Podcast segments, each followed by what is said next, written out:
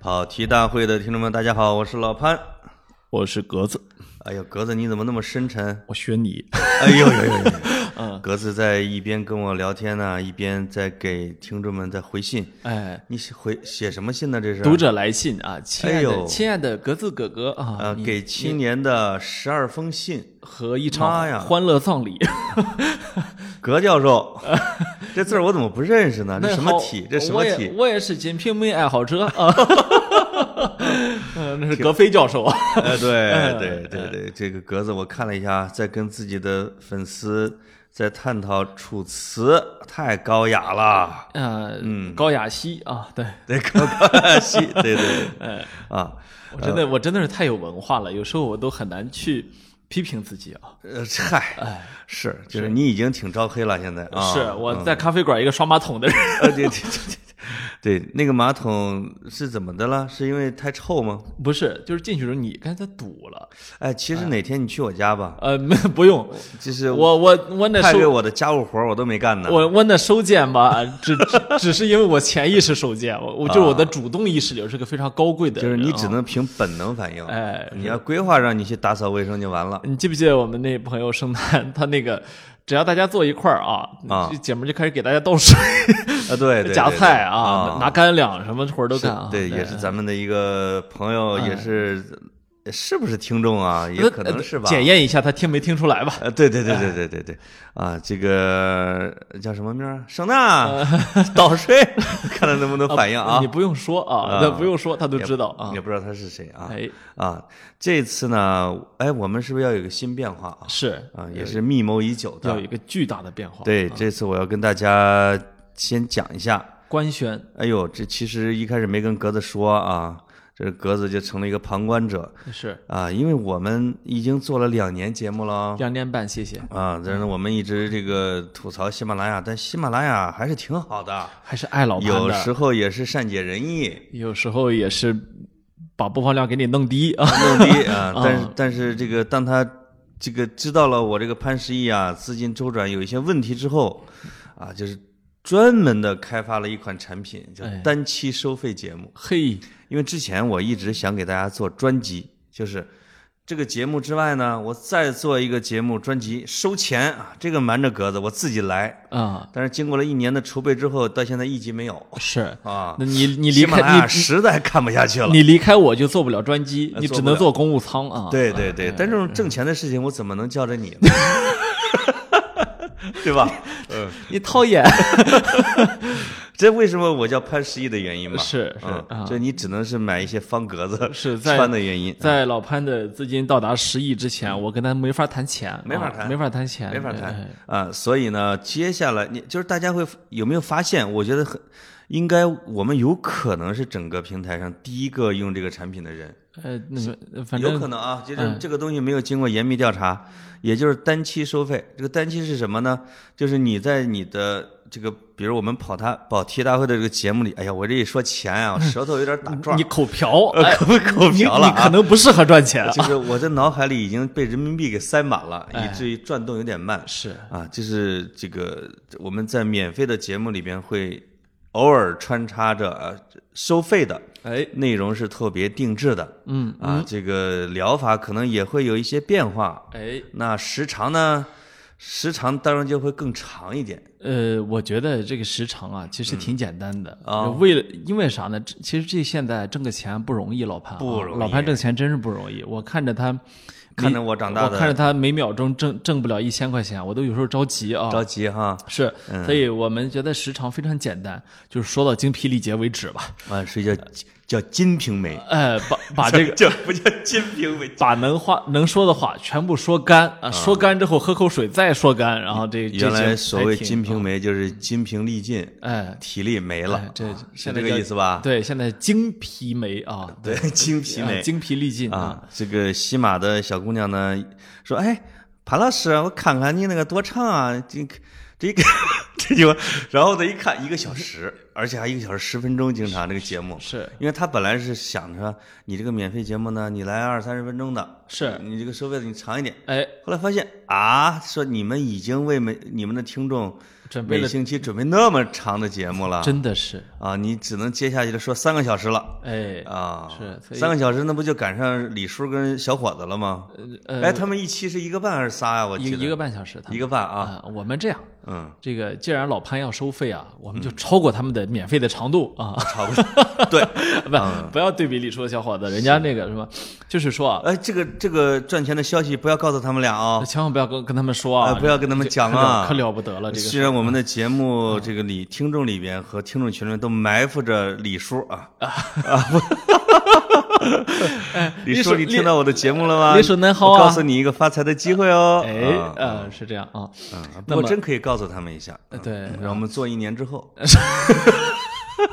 就就你已经挣够十亿了，再告诉嗯对他啊，对，所以这我这就没准关备系啊，开发这个项目，从我们的这个听众身上要开始捞钱了。哎，那格子老师呢，你就免费当一些嘉宾吧，你这叫割韭菜啊，我听说就是因为你们是山东出富豪嘛，是。你也不在乎这个东西，我不在乎这俩臭钱，我就是在，哎呦我就是在乎，我还你只在乎我，我还能不能上这节目了？ 我现在就很怕我没有资格、啊。就是散就是散发着闪闪发光的铜臭味道的节目。是，我就怕你这成了高枝儿之后，我就攀不上了。我嗯嗨，我承诺，我还是会是嘉宾。我我我承诺，就是以后带你聊这个节目的时候，就不是一瓶水了，嘿，哎，你们你们是不知道啊，老潘今天给我买了一瓶半的农夫山泉。那绝对，哎嗯，是三瓶他已经喝了一瓶半了，我保证他中间得上厕 所。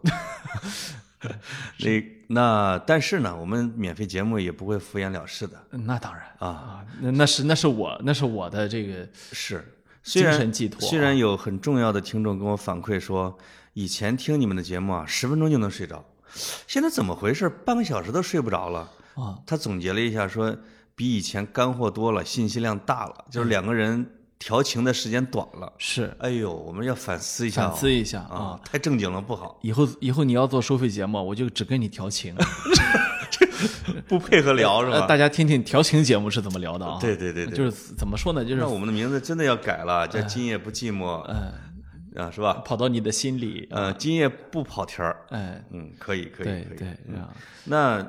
今天聊什么呢？呃免费的，反正我也管不着了，你就你就随便聊吧。是免费还是我这儿 的啊？对对对，他有感觉老潘这儿呢也出了一条歧视链啊，就是他这嗯个收费节目，他歧视我这免费节目 啊啊！我我们俩承分工了，以后免费都归格子了，对我承诺，我这永远所有免免费费节目的收成全是你的。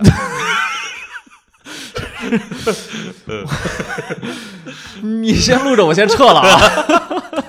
啊。以后给你嘉宾费，啊二百块钱一期。嗯，我谢谢你啊。嗯，那你先把这一期的付了吧。呃，嗨，哎， 嗯没有，就是说啊，这个其实我们最近感觉到有一个事情啊，它是在全世界席卷啊，就是这个这个所谓绝对的，所谓的这个歧视问题。啊啊当然，它体现在西方国家是叫做种族歧视啊种族歧，视种族歧视。我们看到现在已经不仅美国了。我啊，看美国开始的就是 这个叫做所谓的 Black Lives Lives Matter 啊，嗯你知道这个华盛顿市长把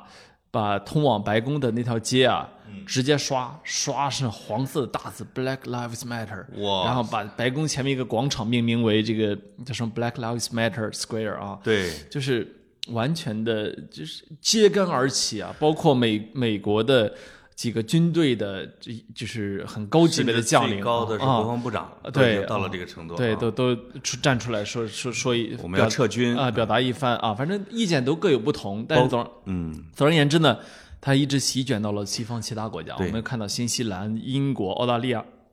欧洲各个国家，对，这大件家开始不顾疫情啊，这件事我们没法回避，因为它终将要改变美国的历史。是因为现在你看，那个美国最伟大的军事人物之一啊，李将军，是，他的雕像都要被拆毁了，而且是他自己的曾孙好像哎都同意说拆了吧，啊这是一个反动的象征。是是，其实李将军在当时南北战争是南北双方共同敬仰的，那当然，因为西点军校校长，嗯，就是两边的学生在打呀，对吧？所以当时就是他在享有这么高的，呃，崇高威望的情况下，就是他的雕像竟然要被拆除，这说明这个种族的问题是非常非常严重。没错啊，嗯，那么我们也看到，其实美国的这个它种族问题也是持续了一百五十年了啊，照大家的说法，绝嗯对的超过一百五十年，我怎么听美国人自己说超过了四百年？我不知道他从哪儿算的。他可能真的有人说四百对，年它的从哦，建国前一百五十年开始算公公元前是 吧？五月花号前啊，啊，一百五十年， 150年嗯啊，对，呃，当然，呃这个实际实际来看呢，可能美国的黑人的处境，它肯定比一百五十年前好多了啊，甚至对，甚至比马丁路德毕金竟不是奴隶了嘛。对比马丁路德金那个年代呢也好多了，对吧？嗯、呃，我我们那个年代正好，这刚才咱俩还聊呢，啊，那个年代是不能同乘一车的。哎，这个你不能不白能上一所小学，对你白人看见黑人，你黑人要让座的，是不不光小学，大学也是，没错嗯啊，只能有些大学是只能白人去进入，还得当时的总统，比如说艾森豪威尔，还得派军队保护着那些黑人进入，是外边全是抗议的人群，要抗议的是抗议黑人进入学校的人群，是，最出名的是幺零幺空降师护送着一个孩子进学校嘛，对吧？对对对，嗯所以美国也是经历了从奴隶制到种族隔离，到现在今天啊，嗯我看有人把它总结为叫隐形隔隐形歧视，嗯，就是说。呃，平时比如说你生活中不能说这个叫 N word 是吧？嗯那就是在英语中，但是呢，你其实处处充斥着歧视啊。对你比如说，其实在，在这个呃叫明明尼明尼阿波利斯这个城市啊，在爆发之前，其实，在纽约也发生过一件事情。嗯，呃，两两个人，两个当事人都、呃、family name 都叫 Cooper 啊。对，一个女士是一个白人，在那儿遛狗，呃，没没穿绳儿嗯啊。结果呢，一个黑人的男士也叫 Cooper，嗯，就就提示他说你你狗应该拴绳儿。对，结果这女士立刻就反应很很激烈，说你是你你是干嘛的？你离我远点儿。哦，然后结果这个黑人男士呢开始拿手机拍拍视频，哎呦，然后他就在那儿，那个女的就在那视频里面说，我要 call the police，并对，且我要告诉他们这里有一个有有一个有有色人种嗯在威胁我的安全。对然后那个黑人说，那你打吧。啊、哎，这 call the police，结果他就真打了，一边打一边就在哭，说我我在中央公园的 Rainbow 这个区，Rainbow 是一个观鸟区啊，啊，观鸟，我在这个 Rainbow 区域，然后这个里有一个黑人，这这这啊这就哭啊，威胁我天的哪生命安全，你们赶紧这派派人来。然后演技太出色了啊，结果是后来事实证明呢，这个首先呢，这个女士是非常好的学校出来的，投嗯资公司的副总裁、啊，啊，就还是很很就是社会地位也很高的。对，然后其然后这结果更好玩的是呢，这个被拍的黑人，嗯，是哈佛大学毕业的，我去是一位是一位杂志的编辑，并且呢是美国哎天哪，咱们同行啊，是美国很好的一位观鸟学，就是很观鸟方面就是一位很杰出的这么一个人。嗯，这哥们儿呢，这个后来很多人把他视频扒拉出来说，这虽然不能要求受害者是完美的啊，对，但他恰好是个完美受害者，啊、因为他方方面面都是个精英， 就这还能够因为他的肤色被哦纯粹是因为肤色的被问题歧视成那个样子啊。嗯，对，所以、那个那个就是你说的这个案例，其实比弗洛伊德这个案例更典型，因为没什错么，啊、就是典型的表现出来了美国的黑人和白人之间的那种隔阂、没错，互不信任，是嗯对吧？和或者说恐惧心或者歧视心吧，就对这样对的啊、嗯所以弗洛伊德这件事情，它还在进行中。但它肯定会成为，就是美国，比如说在标志性的事件啊。对黑人人权运动史上，就是一百年出现那么三五个的其中的一个，是我嗯们、我们很可能又看到了当年不愿意给白人让座的黑人妇女，对吧？非常有可能嗯我们又看到了要进入白人的孩子是那学校上学的黑人小孩儿，对吧？对对对弗洛伊德呢，他可能也是这样一个角色。是的啊、所以、嗯呃，我们且看吧，因为其实今天这个社会要远比上世纪六十年代、七十年代呢。嗯呃，它的所有的运动发展都要快，就是说，他们那时候可能五年、十年解决的问题，但今天可能是五个月甚至五天，对吧？是呃，不知道为什么一切都变得快了起来，所以呃，我们对这个事情呢，其实说说老实话，也不是专家，我们也是受众，也是对观也是观众啊。这个运动里边有一个人物的角色也很特殊，就是拍下这个视频的一个小女孩儿。十七岁的黑人女高中生，对啊，她的角色也特别像不肯让座的那位黑人大姐，对吧？？没错没错啊，啊，就是她现在，当然，你比如她可能也搬家了，因为哎要搬离那个现场，因为也会有人去威胁她、指责她，说你为什么不制止？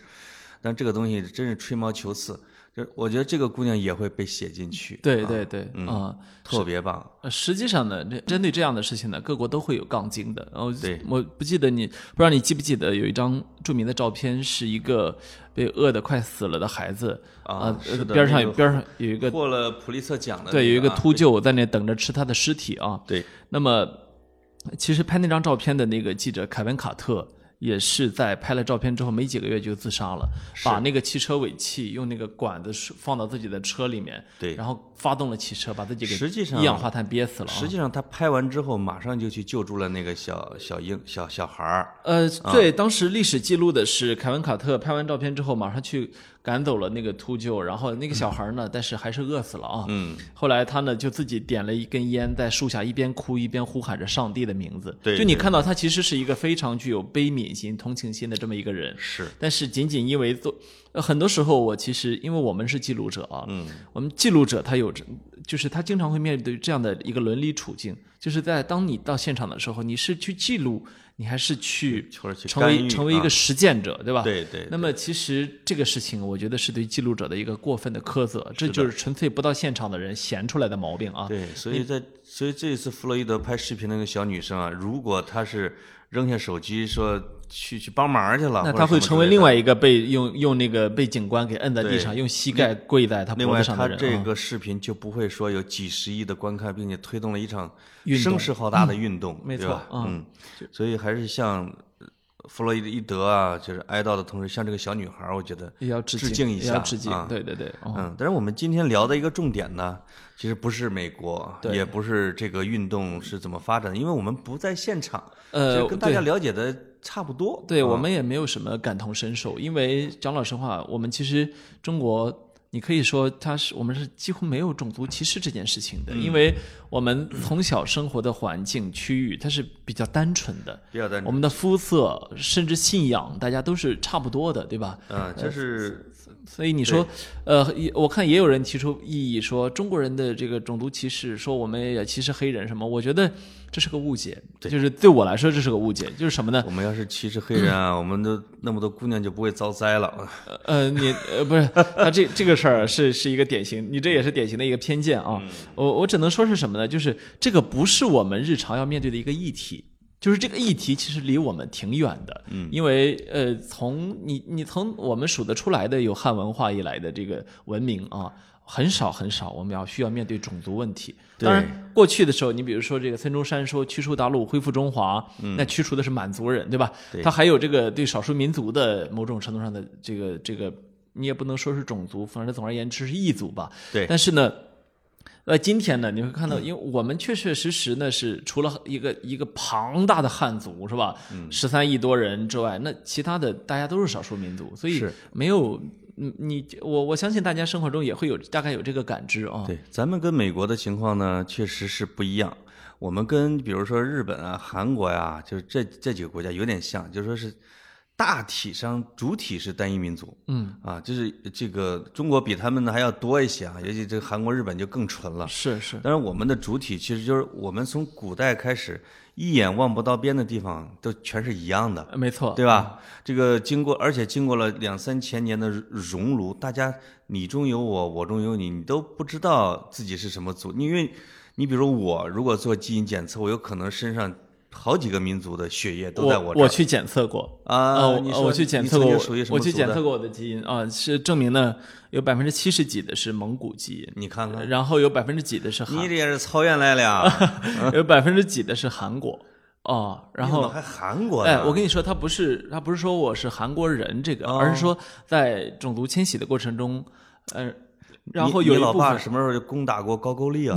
没有，百分只 有百分只有百分之三左右，所以肯定不是父辈了啊啊。他他应该是会上，就是说应该是一这一整个区域都多多少少跟 东啊，北因为地你们是山东嘛，对跟吧？东北地区有点联系。那么实际上你再去看我们这个基因它的迁徙路线，你会看到，那你肯定还要往非洲数嘛，对吧？所对以对对， 所以就是你今在今天的世界，而且你要知道，即即便我们作为智人，嗯，在测基因检测的时候，它会给出你的尼安德特人比例。对比如说我们的身体里面还有一小部分，很小很小一部分的尼安德特人的比例，嗯只是因为当年尼安德特人在灭绝之前呢，跟智人曾经有过呃，就是一些交流啊，对对对一些一些一些是 一些交换。是那么所以。你今天你这就像很像这养狗的啊，说我嗯这纯种萨摩耶，这东西吧，就是这是你一厢情愿，对吧？对对对你说这人说我是纯种的什么人，这也是你一厢一厢凡情愿是啊。凡是绝对纯种的都会有问题。你比如说像奥斯曼土耳其帝国的皇室是纯种的，哎他其实最后他的一代代的君主长得跟白痴越来越像。哎，其实而且像埃及有一个你说的新那不叫纯种，那叫近亲结婚， 近亲繁他殖为啊。了保啊持自己的血统的纯正啊啊，，它只能近亲繁殖。对嗯。另外，像埃及有一个村庄，其实啊，那个村庄是被称为是古埃及人，因为后来的埃及人往往是跟在十字军东征啊，或者跟这个阿拉伯、跟西亚呀，最后一混，他最后那个肤色就成那样。嗯，他有一个村子是古埃及人嗯的，哦但是呢，这个整个村子已经接近了半弱智。嗯啊，就是其实就已经缺少了自己的生存能力，也不知道他们受了什么神旨啊，就是说这不许跟外族通婚什么之类的，为了保持自己的纯洁，但是他并不知道这个逐渐的会成为大家都会成为近亲，越来越近。那我们中国因为足够大。足够，其实，在古代，刚才你说了古代啊，这现代学者如果按照现在的眼光看古人的时候啊，有时候会有点苛责。哎我们在史书上经常会说“非我族类，其心必异”，哎，啊，说这个什么这个东夷啊，说你们山东那边儿东夷吗？北狄啊，南蛮、西戎哎，啊，说这周边嗯的这些叫无论是土著啊，或者游牧民族啊，或者非华夏的啊，说是歧嗯视他们，但那个太古了，对啊吧？那两千年前，是，啊哎可是你知道，像这样歧视性的说法，它会一直持续到很很很近。你比如说，我们在山东啊，嗯，我们就有一个说法叫“南蛮子啊，我们也”有啊，“南蛮子”说的是啥？就是南方人啊，江浙，这个真是显示了我们那个地方是多么的落后啊！呃江浙人家都沪一已带呃经富成什么程度了？嗯说人家蛮，我觉得我们 蛮蛮的。对啊，人家人家都不叫我们北蛮的，都不屑于叫了啊，人家只能叫我们北妹。啊嗯，这是香港人叫的。嗯哼，就是一一说到这个，就是我发现总体上可能是因为我们的，比如说整个华夏的民族的原因，还有是我们的宗教包容的原因。哎，因为我们 实际上主体并不是一个说一个宗教的民族，我们是一个生活的民族，嗯哎对吧？哎而且呢，对各地的宗教都有包容性。对宗教往往是歧视的源头，但是有呢的时话候有会的，嗯是话又说回来，我们的歧视其实也无处不在，对吧对？我们的歧视简直多到你可你不胜枚举。我的意思也是这，就是我们其实跟国其他国家的人是一样的，就是就是我们比他们好的时候，我们大错不犯啊，小错不断。哎，就是生活中，因为不是很不，我们不像美国人那种，或者说像英国人特别讲究细节，就是我这句话是不是犯了这个种族歧视了什么之类的，因为那样他们往往是政治正确方面会要求自己特别特别紧张，这也是历次运动给他们留下来的结果。是啊，就是，但是他们往往是这个有点虚伪的那一块儿啊，我嗯们说了，但我们这边好像就往往是因为没有这种心理负担，才有时候会去肆无忌惮的，或者是以以以调笑的方式，自己去触犯一些小歧视。是我就没有，哎呃比如呦，比如说我，举你个例子，比如你比如说我歧视你，我就没有说是说出来。没有原因还是河南人，也也不呃其实我山歧东人跟河南人互相歧视是吧？你你没有互相，嗯，你歧视山东人有什么点？嗯确实，全国没有人没有歧视山东人的，嗯哎嗯对但是。呃但我觉得再这么下去也快了啊。嗯，但是好很奇怪的这一点是是这样的，就是呃，当河南人惹谁了那本书出来的时候，那是一个巅峰啊，那哎确实是，比如九十年代到两千年，河南人因为大量的到全国去务工，而且务的都是这个类似于底层的工作，卖菜的、干建筑的、偷井盖儿的、这个收破烂儿的啊等等，呃干媒体的 啊，顺手可能会搞点小偷小摸哈、这种的。哦，那确实那个时候是到了一个巅峰，但那个时候我也没太感觉到愤怒，很奇怪。是就是我周边的我们中原人也会，中原人有一种气度，我是能感觉到的。就哦虽然那个时候是穷一些，哎，但是呢，你歧视我，我也没有说我就要特别的反抗，哎或者我就愤怒到不行。你没这有个你这个态度比较大气，但我们通常见到的歧视啊，它其嗯实会产生一种结果，哦，就是说是一种因为自卑嗯而而带来的还击，嗯就是你知道这种结构性的歧视啊，会带来结构性的自卑。哎呦，哎，这个话题深了啊，啊，你比如说这个这个农民工进城，嗯农民工进城呢，很他就会带来结构性的自卑，嗯他就会天然的觉得城里人其实瞧不起他。哎，嗯城里人做一点事情啊，尤尤其是你看，你那天也说过这个外卖小哥，对吧？对，他其实有时候，你比如说你对外卖小哥的这个脾气不好，有些人我相信啊，嗯并不具备这种歧视的恶意，嗯只是说呢，明明是说半个小时来的啊，我十二点半定的，嗯你这一点半两点了还没到是吧？对，真的是饿出脾气来了。那么这时候，但在外卖小哥那里，他就会觉得城里人瞧不起他。呃，我有不是可能我，我倒不是说外卖小哥这么想是不对的，我只是说呢，也许他过分敏感了。嗯，就是我觉得你跟我呢，当然是出生在村里边的。其实也有听众说我们说你们俩呀，早早的就离开村子了，这个就已经到了这样的读过这么多年书了，你们还要代表农民发言吗？我们可能确实没有这个叫什么亲切的感受去说一个农民在城市受到了什么样的歧视。没错，但确实是有历史原因，就是城乡二元结构会导致一个体系性的歧视。没错对，吧？因为因为他生活水准不高，他的整体的文化水平也不行，或者说修养啊，对城市的规则不了解，对，那个这我觉得这是一个这是一个大的系统性歧视，但这一块儿正在迅速的被改善，因为城市化运动是快速进行中的，对吧？对，但我也确实是听到过啊，亲耳听到过，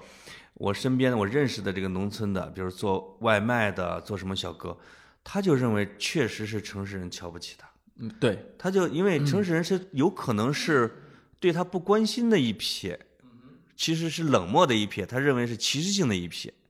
但是我作为一个既了解乡村又了解城市的人，我会觉得他只是不关心你，对他并没有歧视。对啊你要知道大部分对大部分人来说啊他连他连歧视你他都不想。啊，对，他是是就这个他就不关心嗯他别是人这个问题，他根本就不关不关心你，所以、所以这里面倒无所谓歧视或者不歧视，但是呢，他会想多，呃，对很容易想多，因为在人在一个结构上的弱势里面的时候会比较敏感，是甚至呢，呃，曾经有过学者提出来过所谓的边缘人假说，嗯，就认为边缘人社会的边缘人很多最后都成了非常顶尖的人才，对为什么呢？他处在社会边缘人的身份的时候，他思考问题的方式是不一样的。嗯当然，大部分人最终可能没有摆脱边缘人的这个阶层啊，或者他自己的属性，但是那部分摆脱了的会非常非常的一飞冲天。，对因为他有完全不同的思维方式，就好像踢球的时候你遇上了一个擅长左脚的，打网球的时候你遇到一个左撇子，是是是这样的，你知道 吗？就是啊除了这个思维方式之外呢，这个边缘人或者叫草根，就是他们往有时候我们说为什么马云啊或者什么什么他们成功的啊，就是这个北京本地人或者什么什么没有太好呢？就是他除了他的思维方式不同之外，他的他的战斗力和冲劲儿跟一般人也不同。没错，嗯因为他要从一个边缘进入到，比如说一个太阳系的核心的位置，他要他要用很大的冲击力来摆脱一些原来的引力才行。没错，啊那它产生的这个动能、势能，那可能就比缓慢的不动的人要强得多对啊。这也哦当然是鱼联现象嘛，我们被是哦称为是，是吧？说鱼联就从一个小城到省城一路被歧视，哎，一直到什么呢？呃，我记得斯当达里面还引了一句话，说怎么说于对于连说怎么消除人们的嫉妒，就是要把差距拉到拉大到让他不再嫉妒为止。哎嗯啊，就这些人会一直优秀下去，对吧？对，嗯啊，但是生活中的这种日常，就是我，因为我们中国人经常会有叫差不多啊，哎，因为胡适就写过《差不多先生传》嘛，就是我们这个确实是大错不犯，小错不断的这个情况下，我们其实可以列出很多日常生活里边或者我们身边的我们经历的，或者说那种不那么严重的歧视。就像我在大学里边，好像我们大学这个院系之间是有歧视链的。哎，呃我们好嗯像那原来就觉得文科、理科比文科厉害哎啊，然后后来在文科这个商学院呢，法学嗯院就比我们这个我叫文传院啊，哎文化与传播学院厉害，嘿，就比外文系厉害，比思政厉害，比县管厉害。哎呦，那最到比如说这个到最底层的时候，我往往觉得是文博呀， 就这种。他我我后来总结了一下，他哎考就是古按照学你考古学院啊，对啊，考古啊，就是他就是按照你毕业分配的这个工作的好不好，收入多少以及你工作之后混的好不好来进行这个排列的。嗯其实也不用看那么复杂，看你们入校时候的高考分数就知道了。哎呦，我们中国人是非常务实的，哎呦，我们新闻系录取的时候可高了，高考分数呢，向来是清华北大高于其他学校，是吧？嗯，那那为什么呢？因为他们出来的时候，这个前途更光明嘛。对对对，那么你到了学校里面，就是一般就是以毕业之后你的收入为为这个指挥棒的，是嗯吧？理科，你比如说你当年我们考上清华的，可能去了什么微电子啊，对，去了计算机啊，是我不觉是得那软分数件啊？是尖子里边的尖子，哎对啊吧，呃，格外尖子的呢，可能会被拔到什么姚班啊，姚期智哦呃办的班、是吧？哦图灵奖得主啊，哎呦等等啊，被、嗯等等会有很多类似这样的。那么像其他的很多调剂进来的，也许他没有办法啊，他最后上了这个哲学院，上了上了历史学院啊。当 然，啊中文系实际上呢，我反倒认为呢，像这些学院应该是家里非常有钱的孩子呢，可、啊就是最该上的。为什可么不呢？吗？因为其实当你的第一追求不再是钱的时候，你应该去追求智慧，对吧？嗯对我当时认为人去追求一下钱的，尤其在条件不是很好的时候，没什么错可言啊。我们的指挥棒真的是按照就业来分的，嗯，完全是的。啊、你其实现在你比如说像牛津、剑桥啊这种的，嗯它的最古老的专业，以及它到现在为止门槛最高的专业，还是它的类似于哲学啊、神学啊、没法错，学没啊嗯错啊。这种一开始就有的那些的对你读这个说，你说你学长有谁啊？啊，维根特斯坦啊，杜牛顿啊，杜威真的都是这样的啊人啊。是是是那你还能有啥可说的？啊所以他他有有这么一个区别啊。其实同时呢，你会发现中国社会的歧视啊，它很多时候是是非常是非常广义的。嗯你比如说，这个在工作场合对女性的歧视，对吧？哦，呃这个是特别广泛的啊。很，我有很多的女性朋友都嗯告因诉为我，嗯刚才我们说的那个谁谁谁倒水，嗯，已经歧视了。没错啊，对吧对，当然这是朋友之间开个玩笑啊，哎呦，告你，你 这 个。告你没商量 啊，啊！是，你看，我有很多的女性朋友跟我说啊，她们去找工作的时候，人家都问，哎，你有娃吗？哎呦，哎，你说在招你招聘这个人的时候，你问他有没有娃，难道是他的娃来替他上班，还是哦说他的娃怎么？实际上是，面试的时候对吧？实际上就是想看看他会不会有一个产假，对，是吧？嗯，有，当你有了娃之后，这几年会问你要生二胎吗？当然，我也面试了很多简历啊，哎曾经一天就是上个月一天多的时候，面试了八个人。哎，这个室友女士特别的著名，已有娃， 这在简历里边真写正着写啊，真正已应婚有娃，真正应该写呃已婚有俩娃，啊嗯呃这你们这些这就资本彻家底就就真放心真了正的满意了啊。但是呢年龄又过了，哎。已婚有俩娃的又超过三已十，婚有俩，娃，今年二十岁啊，这是是这样，这样就比较比这样的女性可能可以跟男性在工作这件事情的平等性上进行竞争啊。实际上，就是在中国有一个特别诡异的一个现象，也奇特的，就是女性被广泛的歧视着。嗯，但是呢，实际上在社会生活中或者家庭生活中，女性的地位在中又国又很很又很高，高，对，又很高。嗯，而女性对自己被歧视，在职场被歧视的呢，往往只是用更优秀的成绩来来来回答这一切，而不是说我站起来必须反抗你，对吧？呃，但我们看到也现在有越来越多的女性开始表达这件事情啊。哎呀，我有一个河南姑娘，还打官司还赢了啊！嗯、是，其实，呃，确实是这个问题。其实对女性的这个歧视，不是在工作之后开始的，嗯，是在学校就开始了。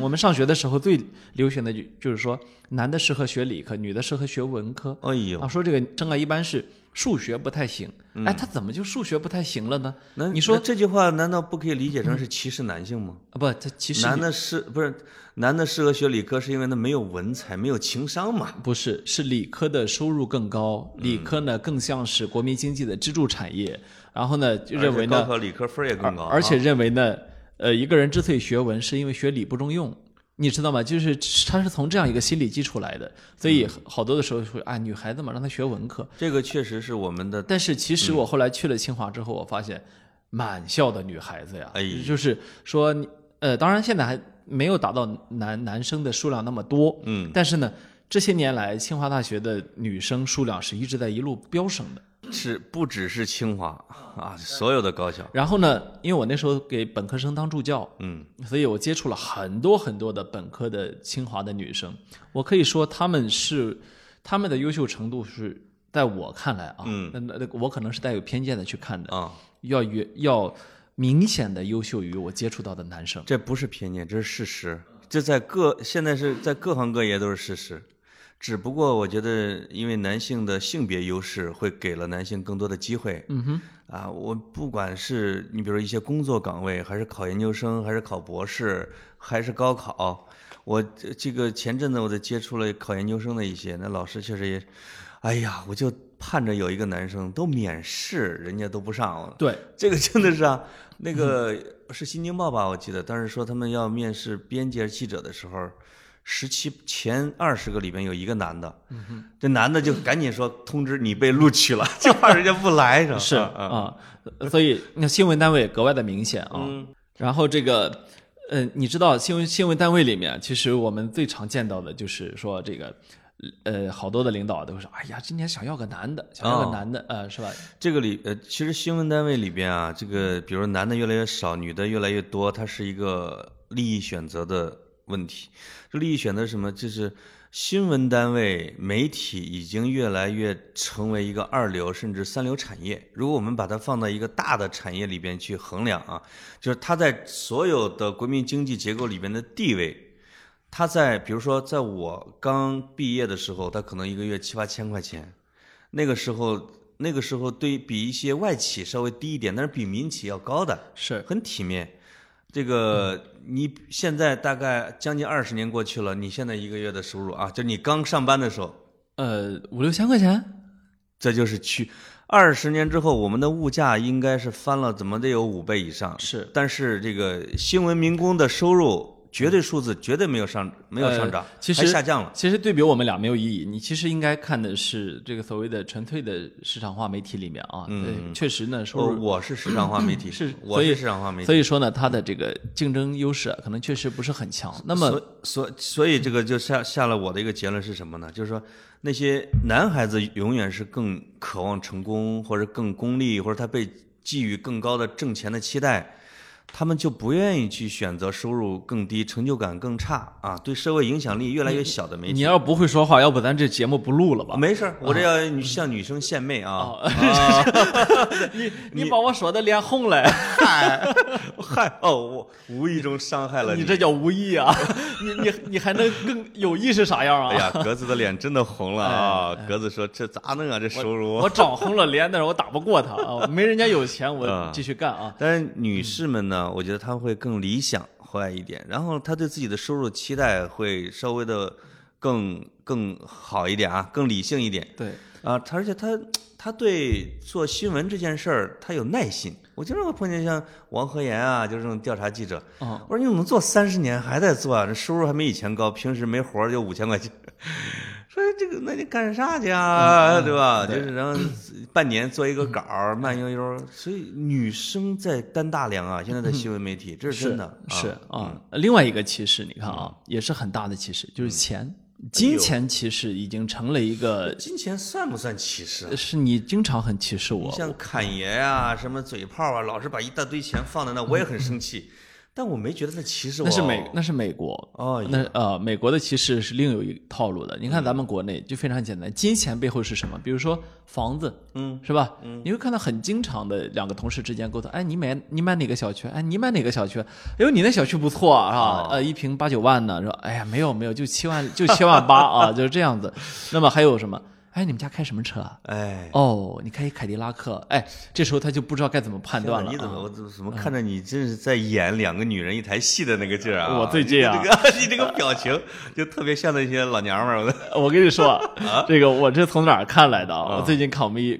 我最近刚刚第一次下载了抖音，啊然后呢，别人就给我推荐了我们当地的抖音博主，你知道吗？哇就是我当我地网红啊，我不像你跟濮阳关系这么亲近啊啊，我跟潍坊之间几乎没有只有一个风筝的距离，呃， 对对吧我就是那个断了线的风筝啊，对对嗯 在天上自己飘，所以没有什么联系。但是我就看到了潍坊有有的网红，你知道他演个啥吗？啊！他就他就演清宫戏里面的贵妃啊。哎呦，上来就，哎，你好，你好啊，我我对啊，我是贵妃啊，啊，贵妃，我不是妃哈，我是娘娘啊我是贵，我是贵妃。说你是啥？哦，你是个嫔啊，哦，哎，你跪下， 呃，磕磕个 头，真的吗？啊哎这不是是俩人在演吗？一个人演。哦，啊，一虚拟对啊假定对方有个人啊，对对对啊，你你是啥？你是嫔啊？那你跪下磕个头。啊 然后再跟你说 啊，然后土味清宫戏呃，是对吧？啊，非常逗。呃，我看当地网友看的也很多。那么，其实就是说这个，说回这个钱啊，你看房子、车子，给孩子的学区房，嗯甚至说呢，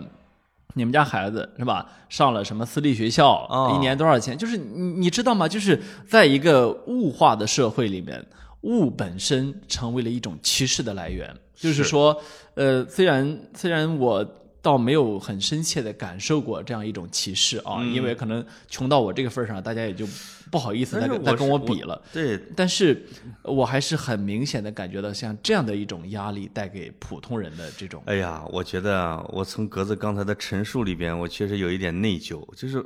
我确实老是跟格子会谈论一些财富上的问题，我就忽略了格子的内心感受，你知道吗？你这叫 PUA，你知不知？ 你这这我哎呀，我 哭都。是啊，我真的是我日子太难了，我就各位听众，就是你们听到我，呃我都吃参不与起肘子了，我嗯格参子与说吃不起方便面， 对吧？？这这潘潘门酒肉臭啊！是啊，但是刚才你聊的那两个妇女的那种聊天方式，哎是不是歧视呢？我也我有点怀疑，因为什么？因为如果是歧视，一般会这样。呃，你们家我家有个卡迪拉克，恁家有个啥？俺家有个拖拉机，嗯 这正经歧视，但是根本就没有对话的机会。往往说你家有个卡迪拉克的时候，我家有个英菲尼迪啊，你家没我家好啊，这是两个人给那儿说相声呢。你说他是歧视吧？他一定这关系俩还行。往往包括那些老人儿尤其的，他不仅是问你收入，他问你的啊婚否、工作，每个月是多少钱，什么什么什么。我我给他，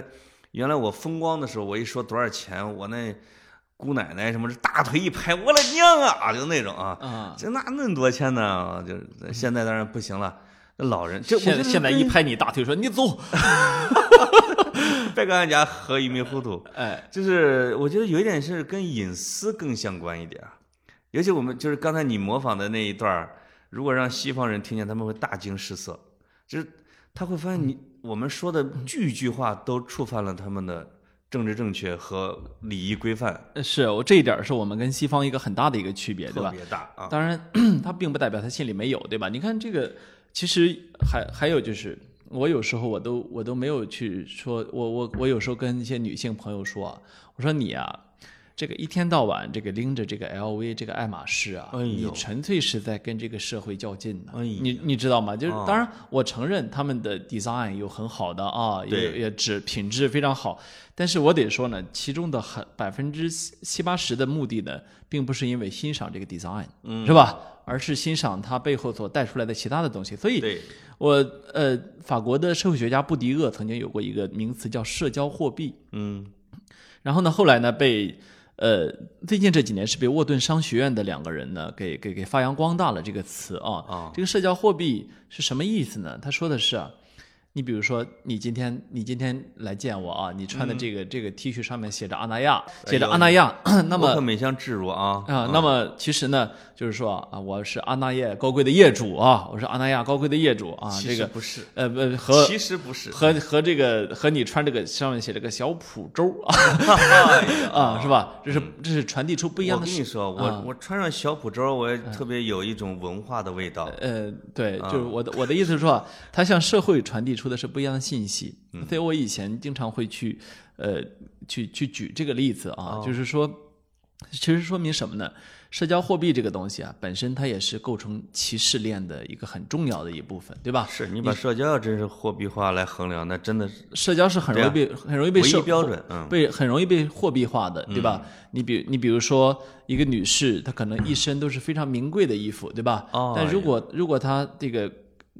她的她拍了一张照片，或者她跟人见面的时候啊，嗯，哪怕她的爱马仕铂金包里面，她拿出来的是啊，比如说这个随便举例子啊，我很喜欢，比如说最近哈金出的《李白传》啊，嗯哎，那你会觉得这个女士她其实是一个一直对知识很有追求的人，对对吧？他又有钱又有知识，那对不起，他已经站在这个所谓的这个歧视链的很上层了。是的。呃，他这时候他的一个选择是，他得选择要不要歧视你，是吧？ 那么那嗯有有没有一种可能性，站在顶端的人啊，他其实无心歧视，没错，在他在他的下层的人觉得被他歧视了，呃就自觉的认领了这份歧视啊。其实是这样的，最嗯最上面和最下面的这个层级的人呢，都不太具备歧视的这个可能性，啊，太稳定了，嗯对摆脱不了，反倒呢是中间这部分人啊，那就是编咱们呗。编织了各种各样的理由来来这个让自己烦恼，对吧？其实是为了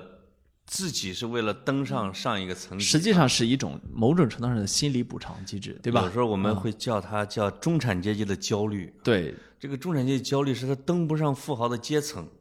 是吧？但是呢，他也下沉不到贫苦老百姓。哎，就是，比如我就会觉得自己很穷，但是自从李总理一说，中国有大概六亿人啊，收入不过五千，不过一千，呃，不不五千，一千，你相信我，一千每每月收入啊、那对，是一首千先块对这个钱嗯数字保持小小幅怀疑的情况下，另外我觉得我长出了一口气。嗯，哎呀妈呀，好像我的收入说全国只有七十万人，就经常现在会有人会做这种统计，你的收入全国只有七十万人，就是说月收入超过两万以上的全国只有七十万。我刚看到一个数据统计，哥，你收入那么高嘞？哎呦，哎你是不是也在七十万里边儿？我没有，我啊还没有啊，呃，我还差好几万嘞。 我这离两万还差好几万吧嗯对对对啊是的，这个是这样的入不敷出，嗯，所以他，你看，比如说啊，你这个这个所谓的把嗯把你你跟人谈到茅台啊，就会有人说，哎呀，其实上次我在哪儿哪儿哪儿喝过三十年的茅台，哎呀是吧？是这其实是个啥？是个心理补偿机制。啊，如果他家有这个一吨的三十年茅台，他不谈这个事情的，是的对吧他他他他不需要他一定要藏起来啊他他得偷偷的倒到下水道里边，以因为前以怕人去前查啊以前采访的时候，我很怕遇到一种采访对象，嗯，是呃也有一定的业界的威望，哦但是呢有点老了，嗯，你知道吗？就是有点老，我我的意思是老不比一我还老吗老不一定是七十多岁，可能你这个岁数啊，啊，就是过气了，就是人生走到了下坡路，就是我过气了呗，哎、对，就像你这样过去，啊对他啊在采访之初啊，他就会反复的跟你列举一些谁谁谁对我怎么评价，啊，某某某年中国只有三个人做到了什么，哎，你知道吗？就是在我看来，这是一种没有必要的自我标榜，这是一种没有必要的自我表扬，但他对想让这个我这个采访者觉得他很重要，想让我这个采访者觉得。我我不是 nobody，我是我是 somebody 啊。哎我我现在这种发感觉现啊，就是就是精英里边啊，就是喜欢表扬自己的实在是太多了，没错嗯而且表扬的方式五花八门儿。刚才你说的是借别人的口来表扬自己，对吧？哎嗯还有一种，比如说写一个历史学历史学作家啊，姚雪银，啊哎，是写李自成李的，自成对，他就说，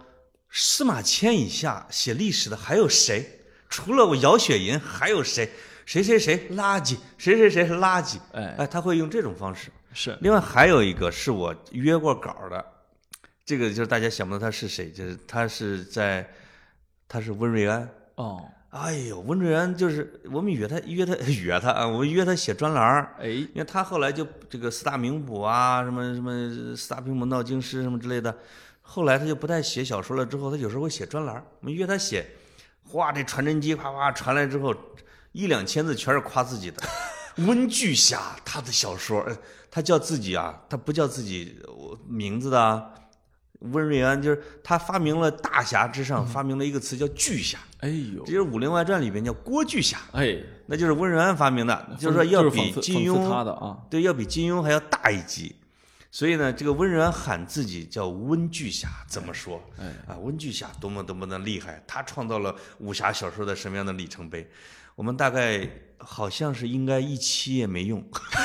或者是用了一期，实在是没法用了，哎，都是在说表扬自己，表扬的。就跟范增 似的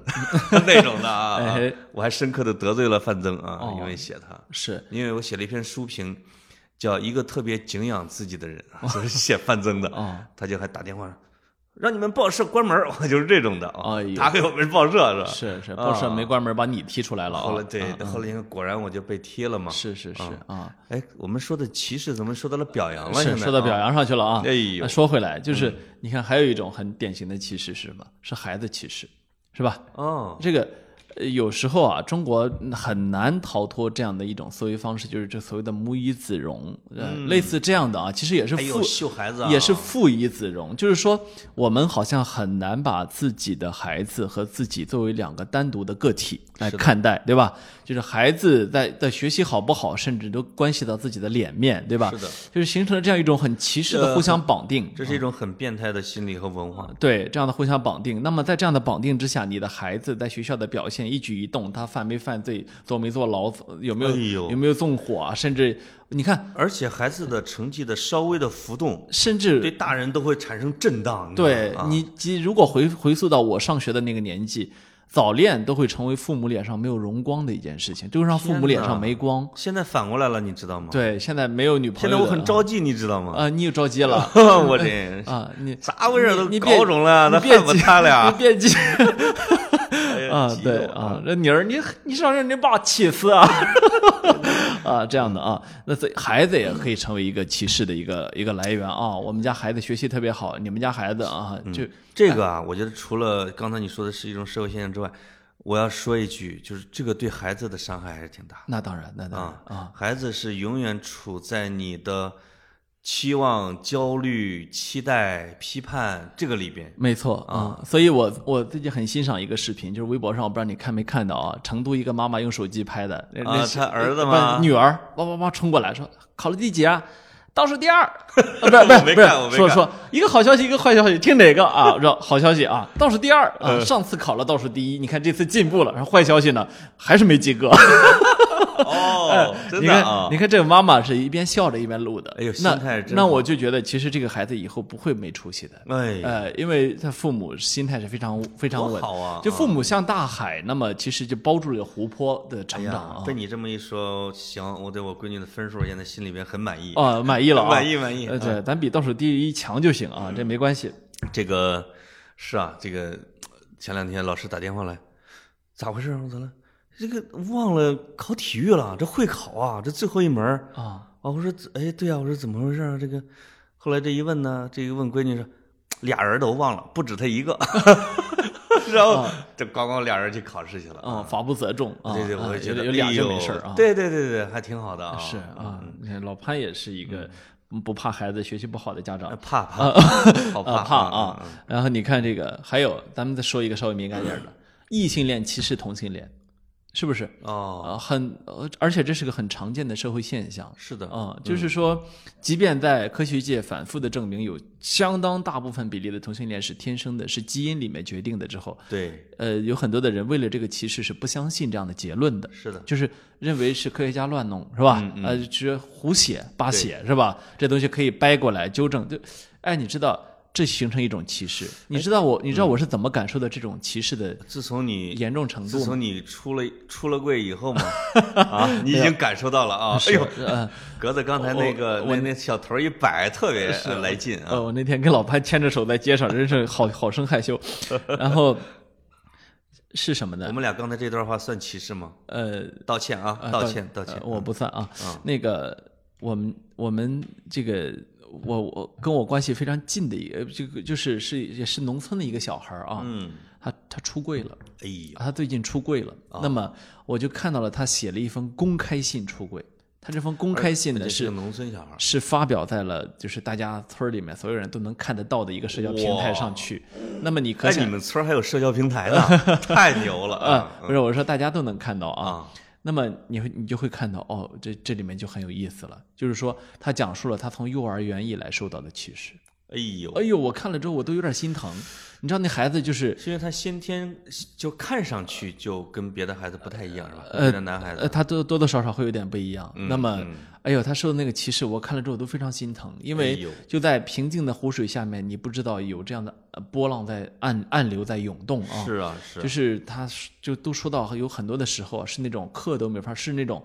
班主任带着全班歧视都出现过。天哪！所以你所以你啊可想而知他日子有多那艰他难。而且也说明他绝对绝对是天生的，嗯，对吧？对，他说他自己也是发现自己是这个样子的，哦所以他也苦苦恼过、痛苦过很多年。他应该是从不自知，因为他小的时候是不自知的，嗯没错他慢慢的才认识自己啊。对对对，直到上了大学之后，他可能有了更多的信息源，接触到哦了更多的朋友，然后有了更多、有了更宽广的心胸，然后他决定把这一切都说出来。是的哎、这个这个其实我我我看了之后，我觉得刷新了我对一个人的认知。嗯嗯，所以我单独的把这个所谓的歧视说出来。同性恋的这一个呢， 就是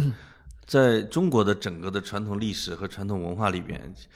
就是对我觉得相相较于一些别的文化来说，其实我们历史上对同性恋相对来说很宽容的，呃，龙阳之癖，断龙阳之好，断袖之癖嘛，啊而吧嗯且是把它给列为知识分子和精英阶层的一种呃文化哎，和 fashion 啊，是叫 fashion 吗？啊，嗯、咱也不知道啊。哎，呃，那个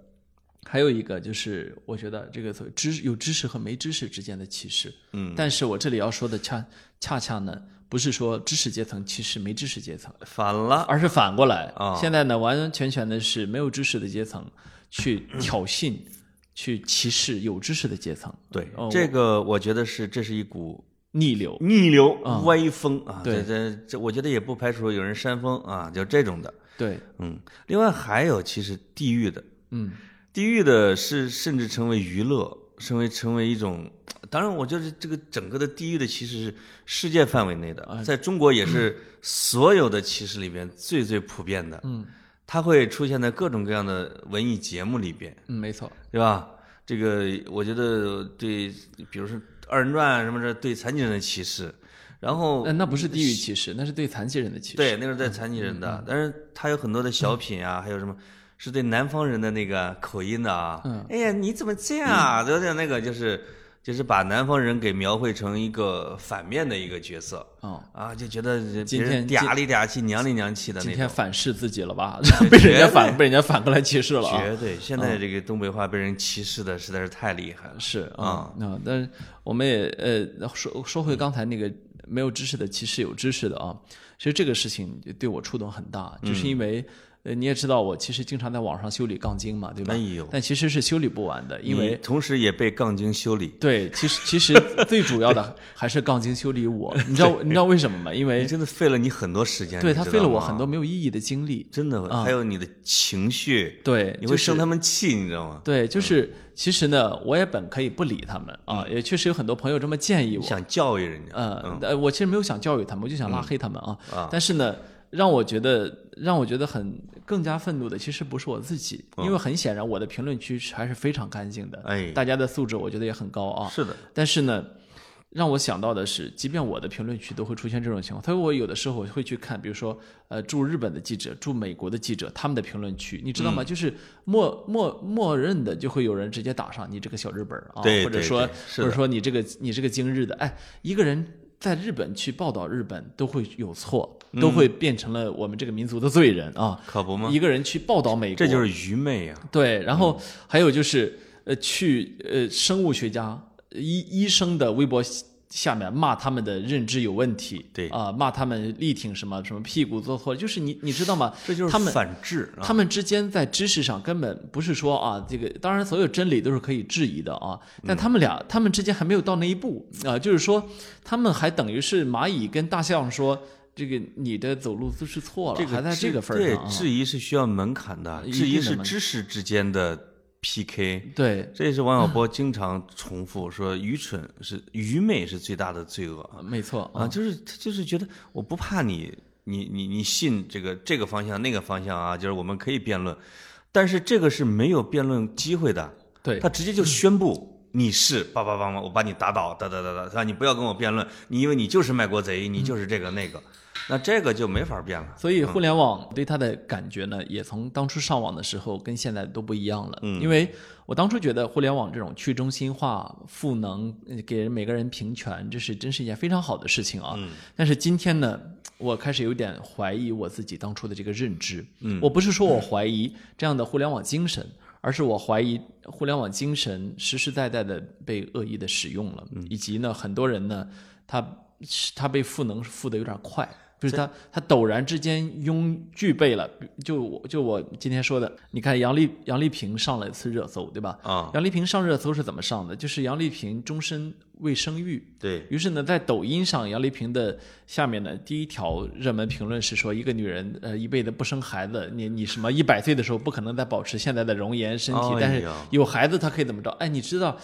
这是一个为了舞蹈艺术献出了终身的这么一个艺术家，而对吧？且在特别牛的舞蹈家里边，终身不生孩子的比例很高的，因为生育的的确确会影响女性的身材，尤她其们是跳舞的，对他们没有嗯办法再去展示自己最美好的一面，对吗？对所以这是一个个人的抉择。所以，但是呢，与此同时呢，我们会看到杨丽萍是一个很典型的精英，对吧？因为她是舞蹈界这个界是登峰造极的。对，那么评价她的人，我相信在自己的领域肯定是一个很普通的一个人。我们我们不能说她一定生活在社会底层，但是呢，她一定是个很普通的人。从她的认知来看啊，对，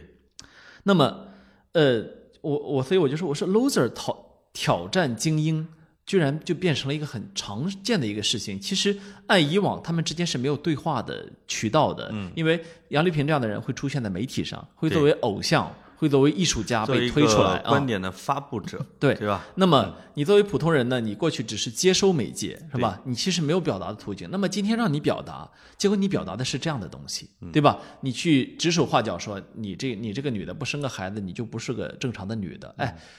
这我觉得像这样的所谓的歧视，真的是一种反向歧视。对这个呢，我觉得是反制啊，或者是也是比较愚昧的，呃，而且这个东西会长期存在。在这一点上，刚才格子在说他教育那些网友的时候，我突然想到，格子做的很多事情是有意义的，其实是提升很多人的知识水平啊，不一定是知识水平，包括智力，包括见识。在这一点上，我们可以向迈克尔·乔丹学习。但是呃乔丹捐了一个亿美元啊，因为就现在美国网友也开始说乔丹牛逼啊，这个这个勒布朗詹姆斯你怎么怂货，你怎么不出来了啊？你看人家捐了一个亿，我发现这个美国网友也挺有意思。是，但乔丹他捐了一个亿是干嘛？是要改善黑人的教育。哎，我觉得这一点上就显示了乔丹受过大学教育。他说：“我深切地认识到，要改变我们的地位，你要从教育着手，嗯要让他们上大学，要让他们小时候就上好的学校。所以他这个钱分十年拿出来，是要给他们更好的教育条件的。没错，哎，我觉得乔丹是抓住了一个牛鼻子，这是一哎个是吧百年百年大计。特别好，特别棒啊！啊、你要不然你知道现在微博上动不动的清华北大的学嗯者被这些网友追着骂，哎呦，就是，呃，就就你知道吗？就是还经常说你也不配清华这个，哎，他配不配不是你说了算的，嗯，对吧？他当初怎么着被学校招进去的，是吧？对在学校里是一个怎样的学术成就？包括一群人搁那儿质疑闫宁老师，我就我就我就那个去了，我就、嗯啊、是你怎么对话啊？是你没法对，你都不知道他在干嘛，他研究的是什么，你根本就不知道，对吧？对，嗯呃，可就是说，这个互联网给了人可以随意发出评论的权利之后，他就忘记了自己高中高中的英英语只考到七八十分儿这这件这件事情了啊，自己的嗯高你中说数我吗自己的高中数我学是七八十分，我怎么了？，呃，高中数学不及格 我是不及格，我然怎后么了？然后高中 高中生物呃这也也没考多好，结哦果他就反而去质疑了那些那个几乎次次都能拿满分，最终呢、嗯不但是拿满分，而且远远的甩开了在这些拿满分上了清华的同龄人，对吧？绝你对，说像闫宁这样的选手，已经甩开了他他的同时代的所有的这个学学这个学科的同龄人，那么那么你去质疑他，你到底是呃谁给你的自信呢？是吧？嗯这个自信，我们有时候很好玩儿，这个自信呢，有可能是技术不经意间赋赋能给你的啊、对你，我觉得你这个观点提的好啊，是反制歧视，嗯，对吧？知识少的歧视知识多的，哎，刚才我们也讲了，说网络上有很多的这种呃反制言论呐、等等，但是通过就是说弗洛伊德的这个事情呢，你会发现啊，正是一条视频通过互联网的发酵，推动了一个人权运动啊，你会发现嗯互联网还是有它非常强大的社会的叫自我调整能力，没错啊，啊我最和近人们的参与能力，是我最近也在思考这个问题，就是你嗯不能单纯的去批评说啊，互联网这儿有不好，那儿也不好，对你也不能忘记了它它带给你的所有的好处，对吗绝？对的，它带来的好处，目前为止呢，有可能我们还认为它是要远远的多于它的坏处的。对但是我们必须要提防这样的坏处。嗯就是有朝一日，当它去反噬呃这个它的发明者人类的时候，我们会看到像这个就 I Robot 这样的故事会是会的重新出现。实际上，像类似这样的故事，它是寓言故事。你不要嗯以为真的有一天出现机器人打你一顿，那才叫你的发明反噬了你，对吧？也嗯许也许你一个一个为每个人都赋能的一个很好的初心不错的工具，最终对你人类社会的反噬也是一种很严说重得的特事别情。嗯好。在最后呢，咱俩啊，我觉得可以这样，就是我们互相为了对方好，嗯提一条对方在歧视方面犯的最大的问题，呃，以被改正。我你你说自己是没有犯过错误吗？我哦没有，我我我嗯是这么觉得的。我觉得你没有犯过任何的错误，不因为你有钱。 哎呦，你最近歧视我们有钱人，对，啊你的金钱反歧 视。但格子有一个歧视是他自己这个没有意识到，但还会做下去的，是歧视我们胖子。是，真就的是老秀自己的身材有多瘦，你知道你这样，你你其实是在歧视我，你知道吗？嗯，对我其实歧视，你看这个歧视就很深了。我不哎止、呦我不止歧视你的肥肉，你我虽还然没有说我，你在说自己，但我知道你在歧视。我还歧视你那些这个大半夜吃吃宵夜的时刻，哎呦忍不住吃碳水的时刻。你哎看呦，这就是很不精英了，对不对？是的嗯哎，我其实反还是一种知识哎，上那的你歧视。啊给我提一条。哦哦，我除了我除了歧视，哎你你收入过高这一点啊，一定得改，这是原罪啊！真是真是得改啊。刚刚过两万，刚刚刚到李总理说的两万呢啊！啊，但是怎么了，呢，但是呢，你不但不改，你下期节目还想收费 啊？你知道我们中产阶级有多难吗？好，请大家期待我们的收费节目好啊！拜拜老潘，哎，拜拜。